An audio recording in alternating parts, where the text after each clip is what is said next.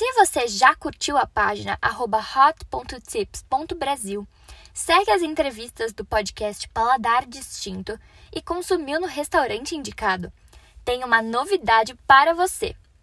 Na Manga, você ganha benefícios ao registrar essa compra em nosso site. A partir desse registro, você acumula pontos e pode trocá-los por dinheiro na conta ou cupons de desconto em lojas como Americanas e iFood. Para mais informações, acesse nosso Instagram, manga.app. One, two, three.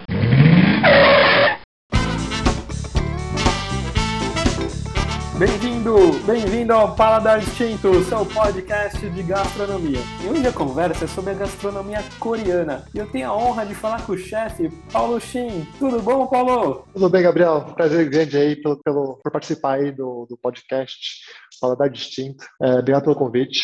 É muito legal estar conversando com você aqui hoje. Nossa, muito feliz. Obrigado mesmo, viu, Paulo, para conhecer essa gastronomia fantástica. Vai ser muito legal a gente conhecer mais a fundo, né? Pegar um pouquinho né, da sua vivência, suas dicas, conhecer seu, também um pouquinho do seu restaurante, da sua história. Então vai ser muito legal. Obrigado mesmo, viu? Vamos lá, vai ser bem bacana mesmo. Espero a gente conversar bastante sobre bastante assunto. É isso aí. Ô, Paulo, e como você, você começou assim na, na gastronomia, né? Eu vi que sua mãe também sempre cozinhou muito bem, assim. Quanto que deu aquele estralo de falar, poxa, eu vou, eu vou seguir esse caminho, né? É muito curioso, porque é, eu tenho memória desde a infância já que eram algumas coisas que me engajavam muito em televisão. Desenho animado, eu adorava o Tom Jerry, era um, era um programa que eu fazia muito com meu pai. Assisti filme no final de semana e, quando eu estava sozinho, eu assistia programa de culinária. Uh, desde TV aberta, né, da Palmeirinha, o Chefe Alain, é, Ana Maria Braga, até os internacionais. Uh, tinha um que era bem antigo, chama Jack, que era um barbudão, passava no, na Multishow. Sim. The Frugal Cuisine, alguma coisa assim.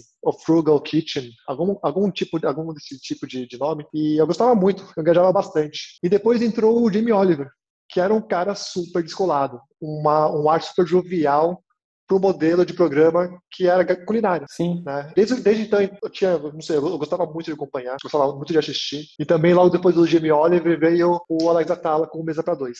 Uh, então, né, querendo ou não, a, acho que a, a, o acesso ao material de gastronomia, de culinária, começou né, por aí. Mas em casa também a minha mãe sempre foi muito, minha mãe sempre cozinhou, né? É, minha mãe sempre cozinhou. A gente tem uma família grande de né, uh, sete membros. Eu tenho quatro irmãs mais meu pai e minha mãe. Então minha mãe sempre teve que cozinhar para bastante gente.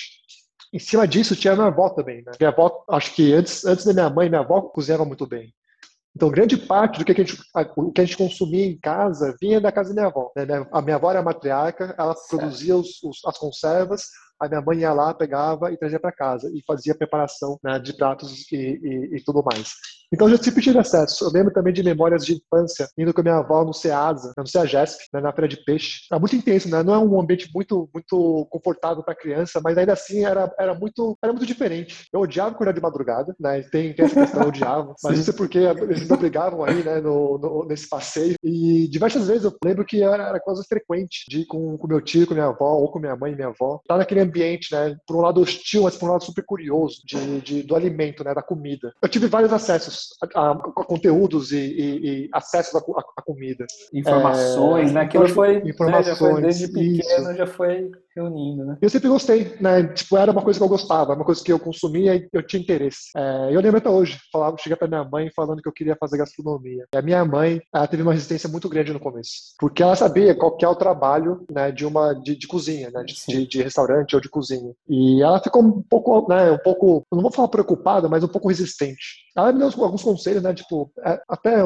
é, eu acho curioso falar isso, né? Mas minha mãe falava que você está disposto a estar sempre com a mão molhada, né? Sempre com a mão úmida. E eu falei, nossa, que, que associação curiosa, né? Eu nunca, nunca pensei nisso. Então esse foi, esse foi o primeiro impacto né, que minha mãe teve. E logo, e logo, isso foi um período de um mês, acho que tem isso, algumas semanas. A minha mãe voltou para conversar comigo, trazendo um monte de material. Nossa. Ou seja, ela foi estudar né, o que, que é que uma carreira de cozinheiro. Ela foi atrás de chefe, foi atrás de chefe coreanos, né? Trouxe referências de fora. Falei, Puxa, que legal, acho que realmente é, é né? acho que vou, o que, o que eu posso fazer é te dar apoio, né? Diante disso. Olha, que legal. E eu recebi apoio da, da minha mãe, da minha família desde sempre. Então foi, foi um, uma, foi um começo muito muito rico em experiências, muito rico em material, muito apoio da minha família. Poxa, super importante, né? Porque é... não, tem, não tem preço, né? De fazer o que a gente gosta, assim, e dedicar, né? Ainda ter, ter o apoio, nossa. É Olha, Gabriel, eu vou te falar, se as pessoas acham que eu cozinhava em casa, eu não cozinhava, tá? eu, não cozinha, eu não tinha esse costume, eu nunca tive esse costume, porque quem cozinhava em casa era minha mãe. Então eu nunca tive esse costume de cozinhar em casa. Eu, eu ia fazer comida para mim mesmo ou para minha família, nunca foi o, o, o, o caso, né? Nunca, nunca foi essa, essa minha iniciativa. Então, é, uma coisa não, não, não era, não, não, não, não resume em outra, né? Eu não cozinhava em casa. É, e como, é o que você falou, como elas cozinhavam muito bem, né, Paulo? Tanto sua avó e né, sua mãe, às vezes fala, você fica assim, pô, já cozinham tão bem, eu fico até assim, né? Então acho que é um pouco disso Exatamente. também de, de entrar na, na, cozinha, assim, colocar é. mão na massa, né? Um pouco parecido. Minha mãe também cozinha muito assim, então, pô, você não vai fazer nada. Pô, mãe, você já faz tão bem ali, né? A gente fica até meio. Acanhado, né? Inseguro. É insegura a palavra. Nossa, como que eu vou cozinhar tendo a minha mãe como referência, sabe? Então, tipo, não é comparativo. Que legal. E aí depois você fez, você fez, foi fazer, puxa, aí eu vou fazer gastronomia e tal, aí você, você partiu para os estudos, né? E foi muito, Isso. muito bacana. Isso, eu fiz, eu fiz Senac o ano agora, 2006, se eu não me engano. Uh, antes disso, eu entrei no curso de hotelaria, porque na época era, ainda hoje, né, era, era um curso mais acessível em questão de valores, né, em questão de período, são quatro anos de estudo, mas gastronomia é de dois anos e tem um, um, uma mensalidade maior. Então, como a, a, o, o, caminho mais viável de, de, eu, de eu conseguir entrar na, na, na, área de hospitalidade e alimento foi por meio de hotelaria, mas durou pouco, fiz seis meses de curso. Depois disso, eu entrei no curso de gastronomia realmente. É, e entrei no Senac. No Senac. E eu vi que foi super legal, né? Que daí teve uma, acho que teve uma professora, né? Que daí ela conseguiu, fez a ponte, assim, né? Um estágio pro, pro Dom, né? Que daí foi super, foi super legal, assim, você deve ter ficado super, super contente, né? Incrível. É, fiquei muito surpreso. Foi logo no primeiro semestre, né? No sem... primeiro semestre de gastronomia já, você já tem algumas aulas práticas, mas é conhecimento base. Então, é, foi logo de começo, logo de entrada, né? Eu estava né, operando na, na, na, nas aulas de gastronomia e veio a indicação dessa professora. E, de, nossa, de, de cara, né?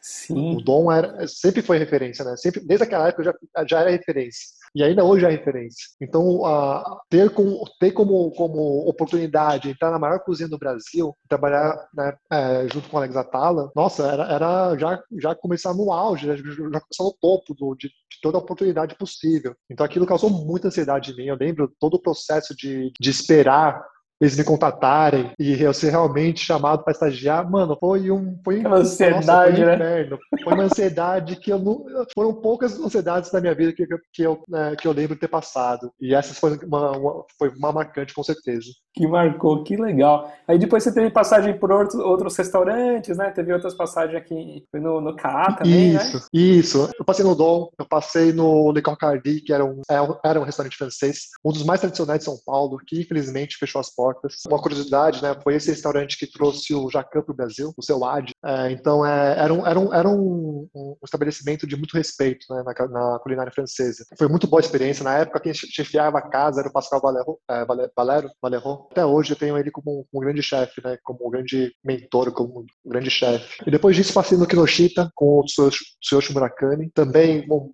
um baita de, um, de, um, de uma pessoa eu tenho muito respeito por ele. Aprendi muito em, em questão de, de, como lidar com uma equipe. Né? De, é, era, um, era um perfil totalmente diferente de, do, do, de gestão, né? o, o, o Tsuyoshi Murakami, e eu, eu, eu, fiquei muito impressionado, pela verdade, né? com, com, com a virada, que era sair do Lego Cardi para é, entrar no, no, no, Murakami. Foi uma experiência muito boa. E qual a diferença, assim, você fala do, do estilo da gestão, assim, da cozinha, formato? De tudo, de tudo. tudo. Era, antes de tudo, desde o layout da cozinha, até o serviço que era balcão, né? era, a gente atendia balcão, então a gente via, interagia com o cliente diretamente. A cozinha era muito menor, o estilo de cozinha era, era diferente, né?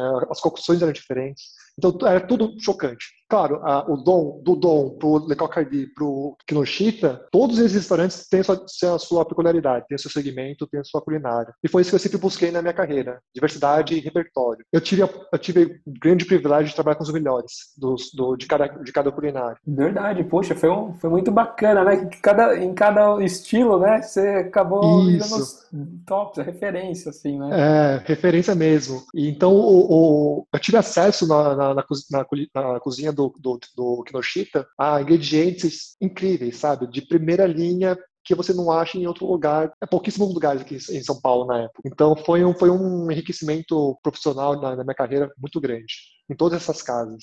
Depois do, do Kinoshita, fui para o CA, na inauguração. Trabalhei lá por um curto período, sob a chefia do Pascal Valério também, que ele tinha saído do, do Decocari e assumiu o CA. E ele me chamou para trabalhar junto com ele. E lá foi a, a, uma das cozinhas mais intensas que eu já trabalhei. Né? O CA, que é aquele restaurante super enorme, 300 e tantos lugares, uma brigada por serviço de 12 cozinheiros, mais os pias. Nossa. Então era uma estrutura muito Gigante. diferente do que eu né, estava acostumado a, a trabalhar. Então, é, foi muito intenso, foi um baita de aprendizado também. Eu confesso que eu não aguentei trabalhar muito tempo lá. Foi um, eu tive uma exaustão mental é, naquela época e eu estava né, pensando, estava questionando é, a, a, minha carreira e eu decidi ou, ou, ou eu, eu revia né, o, o que, que seria minha profissão ou eu viajaria. E a viagem, né, mudar de, de país aí para Nova York para morar e trabalhar na área de cozinha, meio que juntou os dois. Né? Então essa foi a intenção de, né, cara, preciso rever, preciso, né, preciso, preciso de novo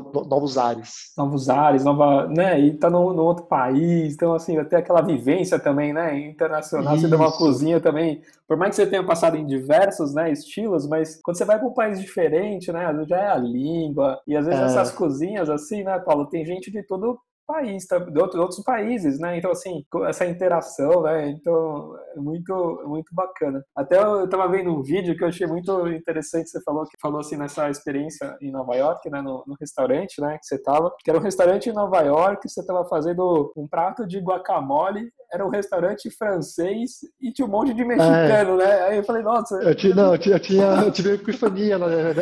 Faz, faz, Parecia restaurante mesmo, né, experiência. Eu tava no restaurante, é, o restaurante que eu trabalhei em Nova York era kasher, então é, era para a comunidade judaica. Então tem vários rituais, tem vários, tem vários procedimentos né, religiosos e culturais que que né, é, que tá dentro do, do, da, do kasher, da cozinha kasher. Então é, era uma cozinha de novo muito inusitada, muito diferente em Nova York. Para você ter uma ideia, né, para contextualizar um pouco, o Le Halles, que é o restaurante que o Anthony Bourdain fez, fez carreira, né, era chefe de cozinha. O restaurante que eu trabalhei era irmã gêmea do Le Halles, chama uh, Le Marais, e eram mesmos sócios. Daí chegou em algum momento que eles se separaram. Então ficou o, o um sócio ficou com o Le Halles, que era o restaurante do Anthony Bourdain, e o outro ficou com o Le Marais, que é o restaurante Caché. Era a mesma proposta, mesma cozinha, mesmo mesmo produto, porém para o público caché. Eu entrei e eu trabalhei nesse nesse restaurante. E era era era muito curioso, né? Porque tem vários tem várias várias regras, né, de consumo de alimento no, na, na, cultura caché. Todos os produtos de derivados de leite, quer dizer, não podia ter produtos derivados de leite na, no, na cozinha e nem no, no, estabelecimento. Não podia entrar do estabelecimento nenhum produto de de produto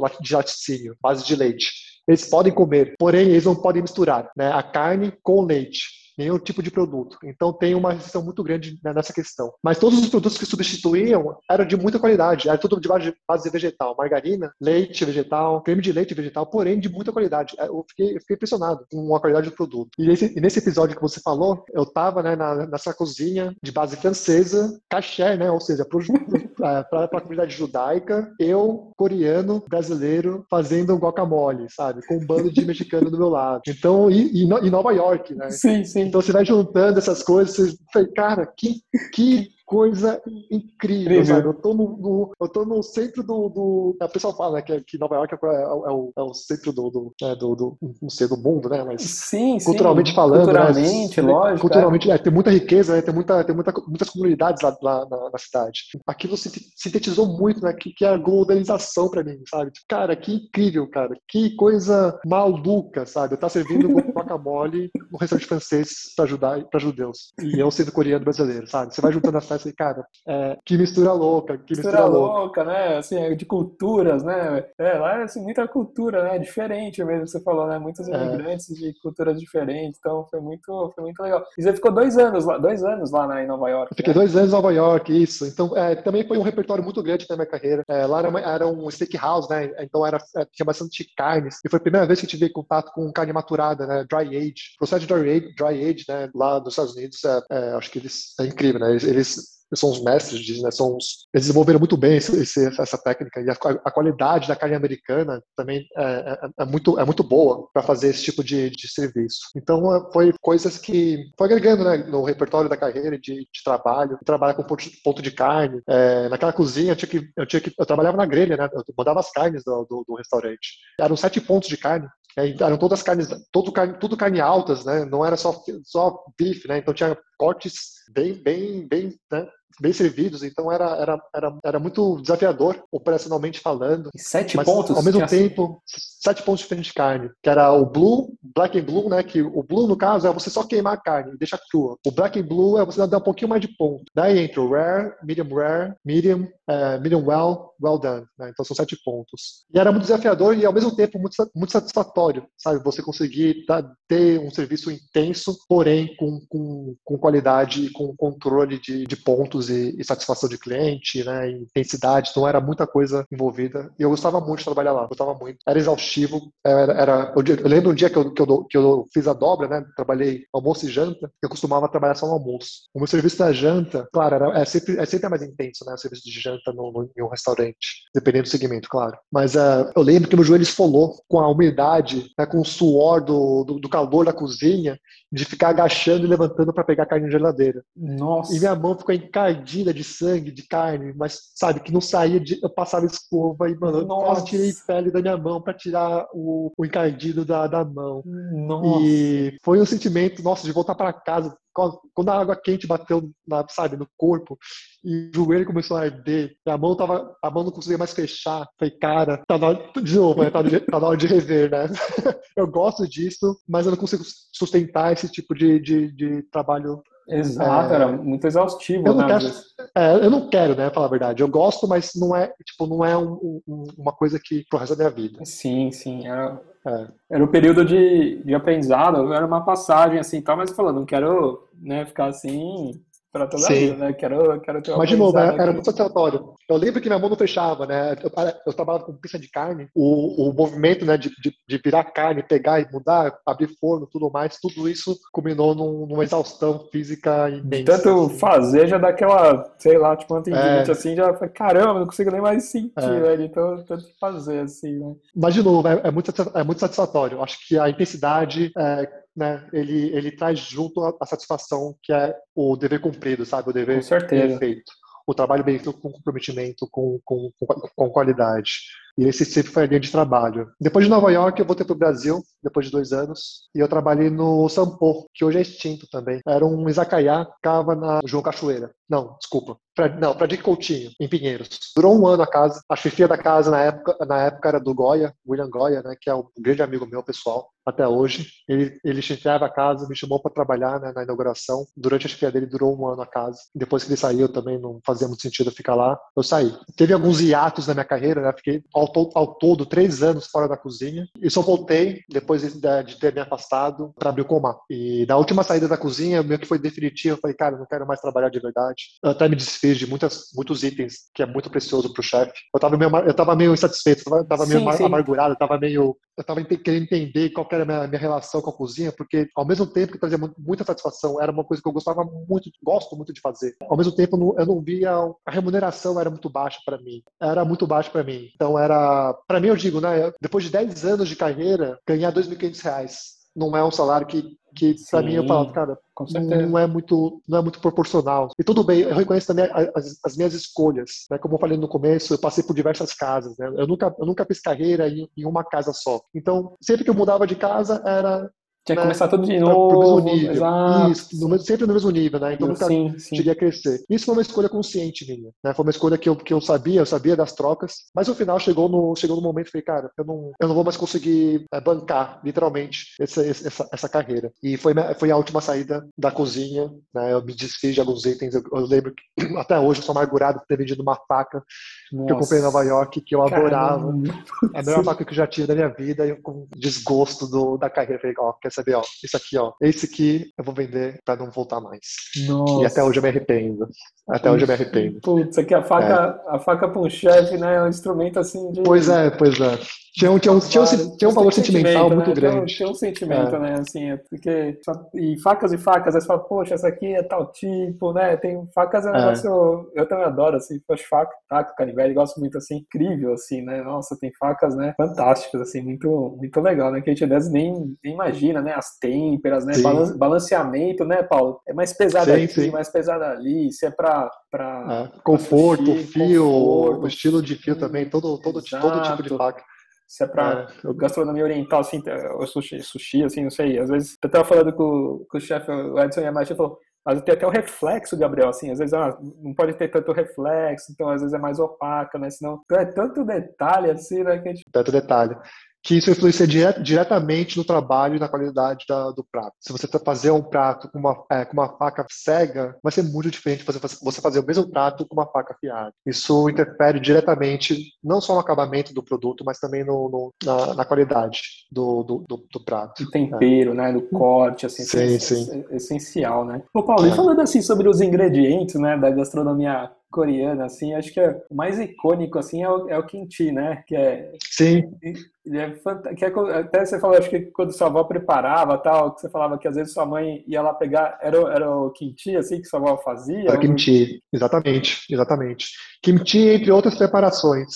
É, tem muitas conservas né, coreanas. É, a base da culinária coreana é de fermentados e conservas. Eu acho que isso vem né, uma parte, um pouco da parte histórica. A Coreia, a Coreia é uma península, né, então toda, toda a área dela é, é limitada né, para cultivos e, e, produção de gados e, e, né, e, todo o resto de, de. Então, e fora isso, a Coreia também foi muito invadida. Né, era, uma, era um, um, país que estava entre a China e a Coreia. Historicamente falando, a Coreia era muito, era muito invadida. Né, era um território né, no meio né, entre Japão e China. Então é, sempre tinha ou invasão chinesa ou invasão japonesa. Então é, isso refletiu bastante na, na acho que na culinária né, da, da, da Coreia, por questão de, de, de, de sobrevivência também, né, de de, conservas, de guardar uma comida né, por bastante tempo, a escassez de comida e também de, de como aproveitar ao máximo é, cada, cada insumo, né, cada produto. Então, é, a culinária coreana tem bastante desse perfil, bastante desse histórico. E falando um pouco de ingrediente, né, de, de pratos e preparações, o kimchi é o mais famoso, como você disse. É, o kimchi, né,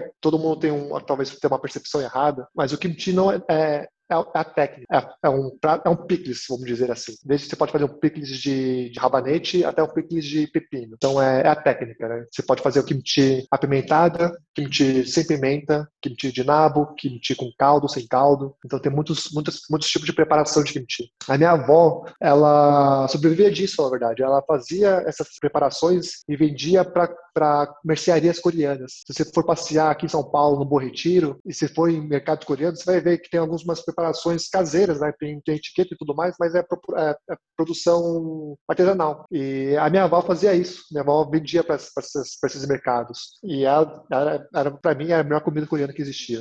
Nossa. Depois dela aparecer, acho que eu nunca consegui encontrar um sabor parecido com a comida dela. Parecido, né?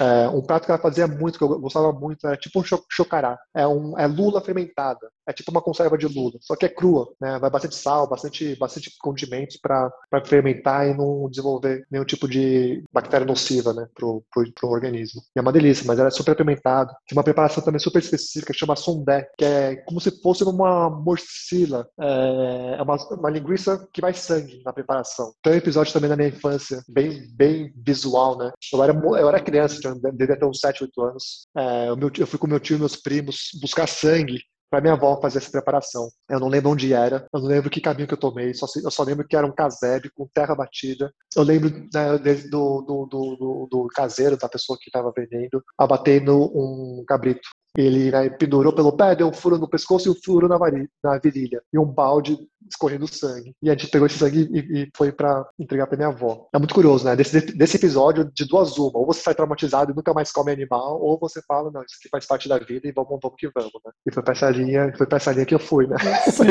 faz parte. É visual. É, que os negócios meio é... visuais falar, meu, lembra assim, essas coisas, né? E, e, e, também tem a parte interessante, né, Paulo? Depois você teve a oportunidade de, de ir para a Coreia também. Nossa, ia ver às vezes a diferença, né? Às vezes da, da culinária assim familiar, né? É o mesmo prato, mas são, são sabores às vezes distintos, né?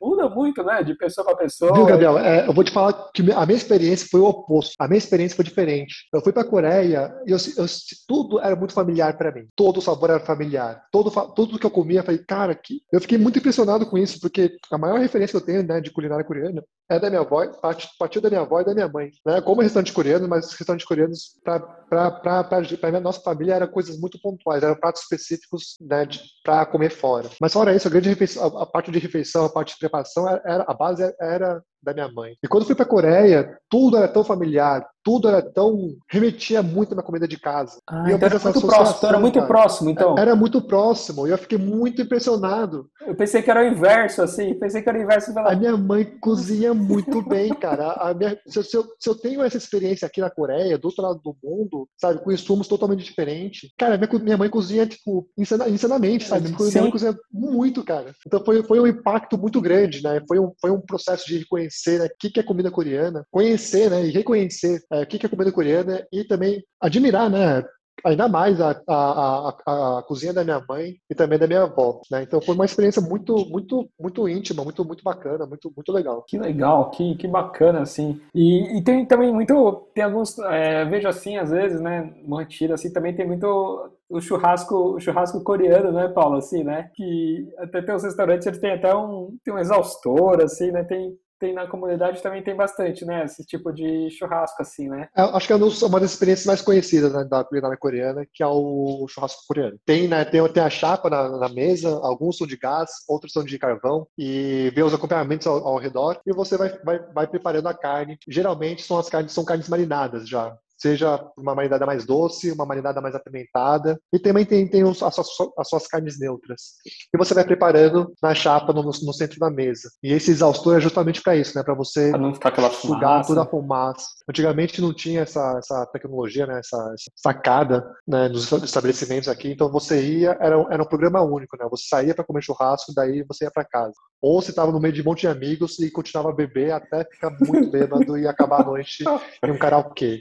Né? Então é tá, tá, tá, todo mundo junto, tá todo mundo com o mesmo cheiro, tá todo mundo com, com a mesma tá todo mundo com a mesma vibe. Então rolava e funcionava bem. Isso, carninhas fininhas, são cortadas bem fininhas assim, né, Paulo? Isso, põe na grelha, nossa, às com legumes, assim, muito muito gostoso, é, né? É, é é, essa experiência, acho que é uma das experiências mais interessantes, porque confraterniza, Como você né? diz, confraterniza. É, é uma mesa comunitária, né? Todo, todo, todos comem junto, a interação é diferente. E fora isso, tem muitas texturas e muitos sabores, né? Tem desde fermentados, apimentados, saladas, crocância das folhas, tempero, né, de cada, de cada coisa. Tem o arroz, né, que é, a, que é a base neutra, né, que você vai comendo junto. Tem as carnes com diversos marinados, diversos sabores. Então é uma experiência bem rica, né? Da questão do, do, da culinária coreana, eu acho que é, sintetiza bastante o que, que é né, o, o, perfil de sabor da comida coreana. Claro, né, tem muitas coisas além um churrasco coreano, porém no churrasco coreano você tem muitos componentes que, que agrega, que, que, que dá essa experiência muito fiel. E bebida, Paulo, assim, tem alguma bebida típica, assim? Eu vejo que a bebida, tem uma bebida alcoólica, acho que é soju, né, que fala, né, um destilado, né? Isso. É, soju é, é um destilado à base de batata doce.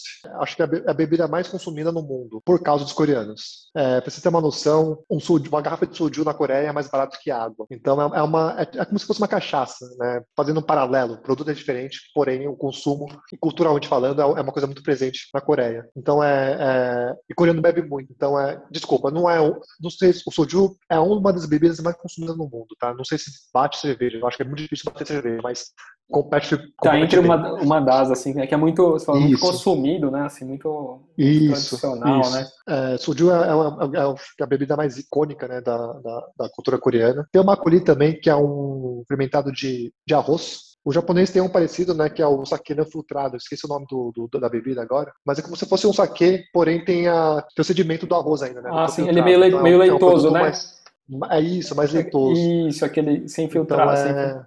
Isso, então é uma bebida mais rústica, né? Tem um sabor até mais rústico, né? Fermentado, não é, não é tão, tão, tão limpo, né? Quanto, quanto a gente espera de um destilado. Então ele é mais, ele é mais, ele precisa de um, de um paladar mais, mais preparado, né? Para consumir. Sim. Que acho que chá, né? Chá de ginseng também, não sei se Ginseng, sim, ginseng é uma coisa muito, muito coreana também, muito específico coreano. É, coreano toma todo tipo de chá, né? chá verde, chá, chá, chá jasmim, é, tem bastante tipo de chás assim, que o coreano consome. Eu, eu tava falando com você, só, puxa, viciado naquela, naquele suquinho de uva, né? O bombom, né? bombom. Assim, que vem, a- Uhum. vem umas uvas assim inteiras assim dentro, né? Nossa, é muito. É bem gostoso. É. E de sobremesa assim também até lembro do, dos sorvetes, né? Do, daqueles melona, Melona. né? Melona Uhum. também quando chegou no Brasil assim foi uma febre, né? Ainda ainda é assim, né? Você vai nas lojas assim, tudo você ainda encontra assim. Então, nossa, é muito muito gostoso também. E de sobremesa, Paulo, tem algumas assim tradicionais assim, coreanas? Olha, a- assim, assim como a, né, culinária, a culinária coreana, eu faço paralelo também com a culinária japonesa. É, muitos dos pratos, né, das preparações da comida, da, da refeição, vai açúcar, então já é adocicado. Então, quando chega na sobremesa, é, a sobremesa serve muito mais para limpar o paladar do que para você saciar a vontade de comer doce. Então, é, essa, essa, é dinâmica, essa é a re- a relação de sobremesa para o coreano. Isso mudou ao longo do, do, do tempo, né? Hoje tem bastante influência de confeitaria ocidental na, na Coreia, tanto como- quanto no Japão. Então a gente tá, acho que tem uma mudança nisso aí. Mas é, sobremesa, é, sobremesa é muito relacionada à festividade. É, como tem o tok, que é a massa de, de arroz. Arroz sempre né, simboliza fartura na, na cultura asiática. Assim como o japonês tem o mochi, né, o coreano também tem o tok. E disso tem, tem, né, tem algumas preparações, o, o feijão doce também é, é um dos componentes né, de, de, de sobremesa, mas sempre associando a, a, a questão festiva, sabe? Não muito na questão de, de, de, de pós-refeição. né? Na- No pós-refeição é mais, mais uma fruta, né? uma coisa mais leve para limpar o palato e dar, dar, dar a sensação de refeição finalizada. Entendi, entendi.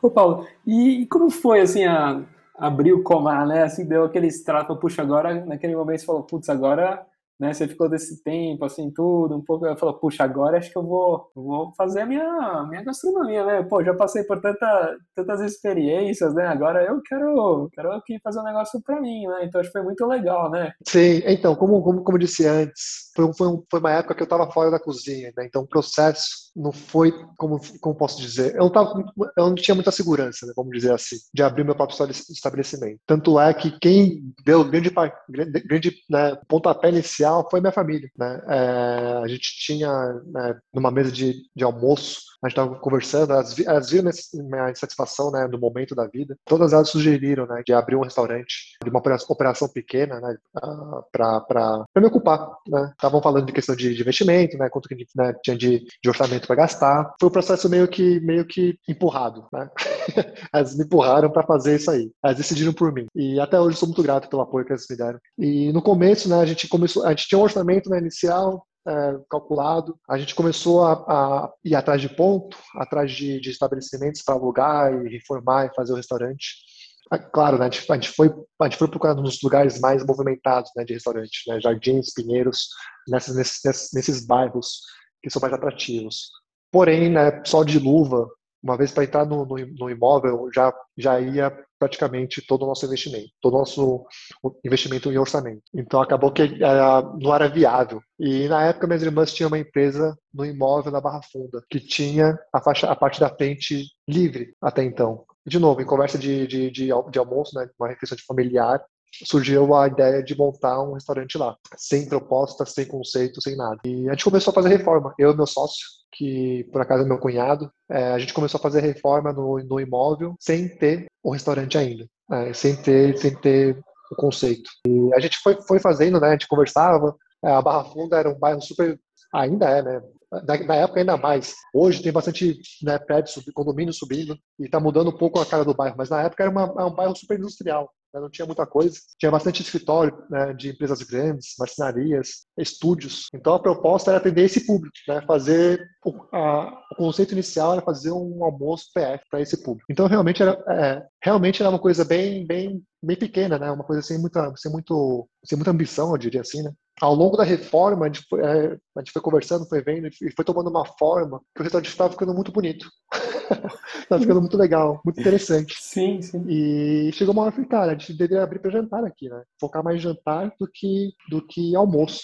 PF, né, de, de- propriamente dito. Fui desenvolvendo essa- esse- o conceito do, do restaurante. E, me- e parte da, minha- da minha família também, das minhas irmãs, de falar que, cara, não tem restaurante coreano, né, com uma proposta, né, revisitada, sabe, uma proposta nova. Tem, às vezes, né, muito, muito ótimos, deliciosos no Bom Retiro, porém são muito tradicionais. E tem uma, tem uma relação de, né, de, de quase de dificuldade de comunicação com o grande público. Eu sempre fui muito resistente na ideia, na, na ideia de, de trabalhar com culinária coreana porque era uma coisa muito íntima minha. Eu tinha referência da minha mãe, tinha referência da minha avó, então, tipo, eu, eu nunca quis muito trabalhar com culinária coreana. E tem um, tem um episódio antes disso tudo, né, que acho que me fechou mais o, a, o meu conceito de, de, de, culinária coreana, é que quando, na época que eu fazia faculdade, eu, pergun eu perguntava para as pessoas ao meu redor se elas conheciam culinária coreana, se elas sabiam o que era sabor coreano. E todo mundo, né, a memória que todo mundo tinha era comida de carne de cachorro, né? Porque isso remetia ainda na época da Copa, 2002, né? Toda, todo o canal da televisão fazia reportagem da comida exótica do, da Coreia, que era povo vivo e carne de cachorro, que hoje já não já mudou muito o cenário.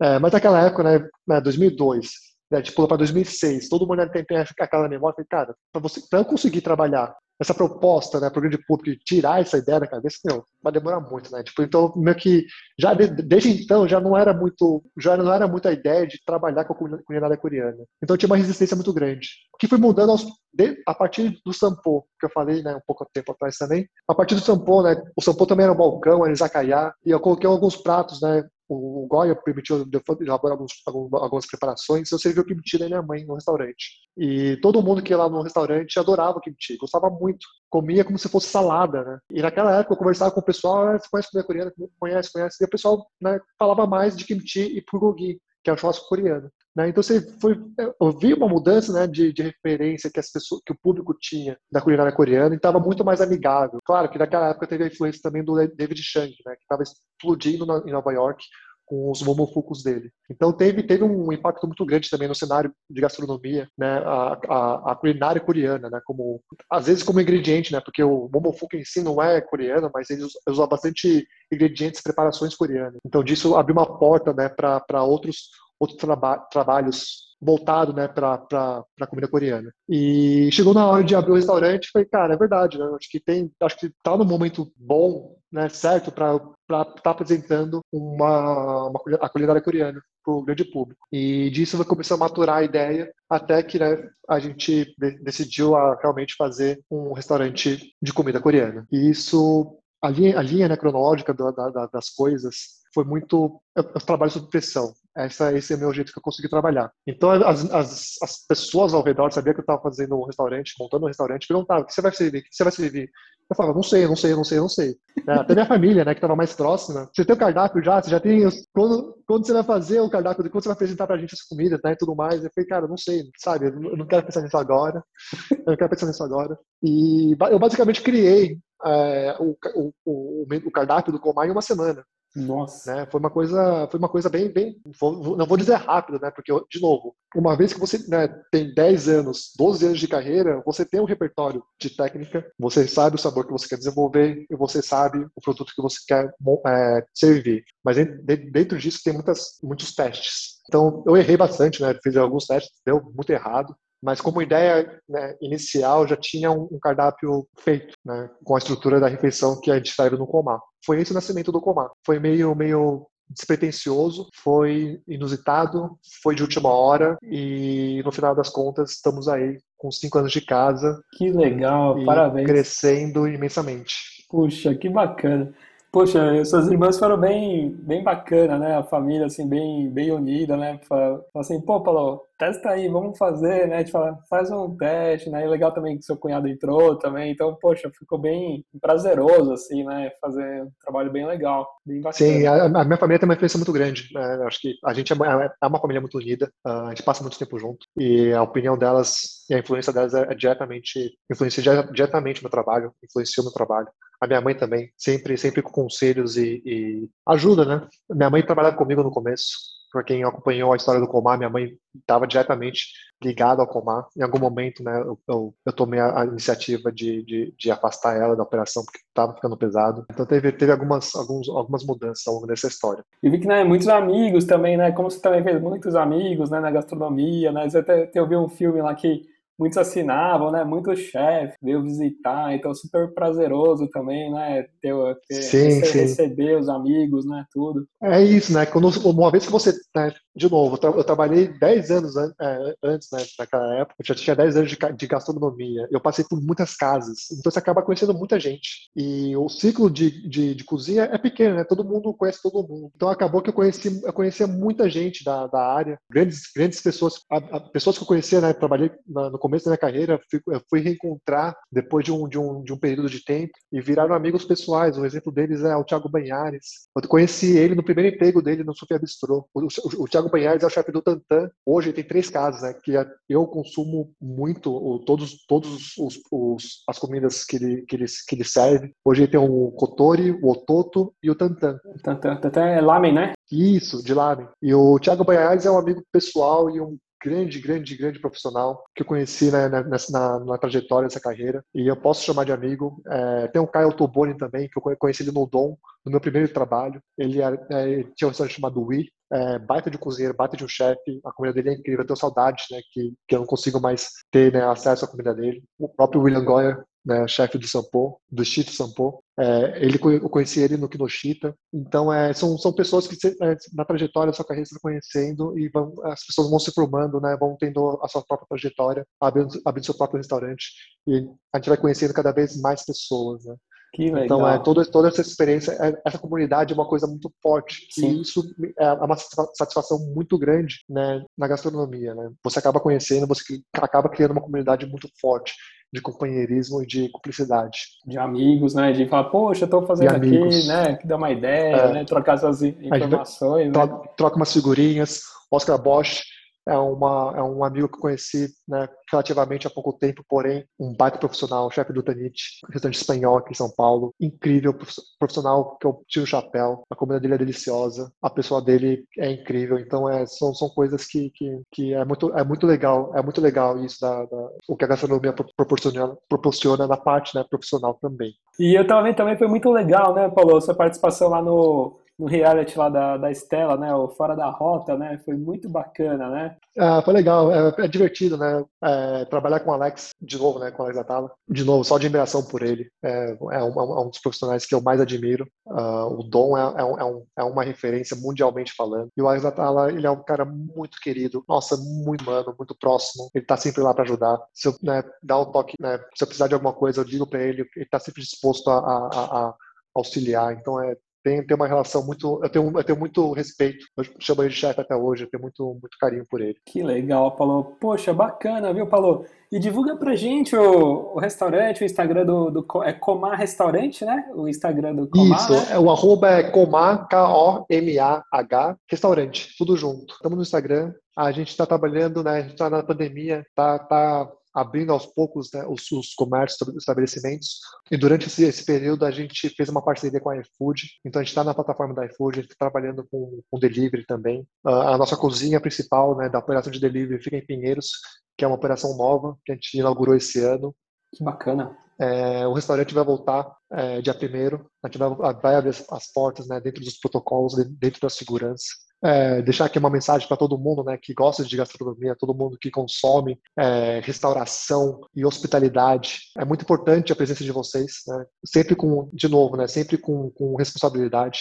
Eu não estou pedindo para vocês saírem né, de casa, porém, seja pedindo uma comida, seja né, presencialmente falando, né, dentro de, de, de, estabelecimentos seguros que estão proporcionando segurança para né, os clientes. É, é, importante a presença de vocês. Né? A gente passou por, um, por um grande, uma grande dificuldade esse período. Não foi fácil, não está sendo fácil. Muita gente saiu né, prejudicada, sem emprego, com estabelecimento fechado, com prejuízo, com dívida. É, é, um, é, um, é um negócio que a gente faz com, muito, com, muita, com muita emoção, com muito carinho. Né? Restaurante é hospitalidade, é você preparar uma comida, né? você servir o cliente. De novo, né? para quem consome, quem sai para comer, sabe o valor disso. Às vezes é para uma comemoração, às vezes é para encontro, às vezes é para é, é, familiar e a gente está lá, né, para trazer essa experiência melhor, da melhor forma possível. Uma vez que a gente sair desse, desse cenário de pandemia, né, um cenário de, de restrição, é importante a presença de, de todo mundo, não só no Comar, né, estou aqui para falar do Comar, mas dos restaurantes que vocês gostam, né, do, do, do restaurante que vocês frequentam né, é importante. É importante ah, o consumo né, e a ida de vocês, o apoio de todo mundo. Pouquinhos vai, a gente vai retomando e vai dar tudo certo, né? Mas legal, viu, Paulo? Queria te agradecer muito, viu, Paulo? Uma conversa muito rica aí. Obrigado aí pelo, pelo seu tempo aí, disponibilidade. Obrigado, Gabriel. Obrigado de novo aí. É, parabéns pelo trabalho, né? Para quem não conhece, conhece, conhece, né? Se está ouvindo, conhece. Mas é, é, eu falei para o Gabriel no começo, é um repertório bem, bem variado, né? Traz bastante riqueza, né? Para o é, conteúdo de gastronomia que engloba tantas coisas, desde produtores até restaurantes, até chefs, até muitas, muitas coisas é, envolvidas. Então, é, parabéns pelo trabalho, parabéns pelo, Poxa, pelo super obrigado. podcast é muito legal estar participando, é muito legal estar contribuindo aí com o material. E Super uma honra aí pra gente. Com essa conversa aí, com esse bate-papo. Tá certo. Obrigadão. Um abraço, viu, Paulo? Um abraço, Gabriel. Obrigado. Tchau, tchau. Tchau, tchau.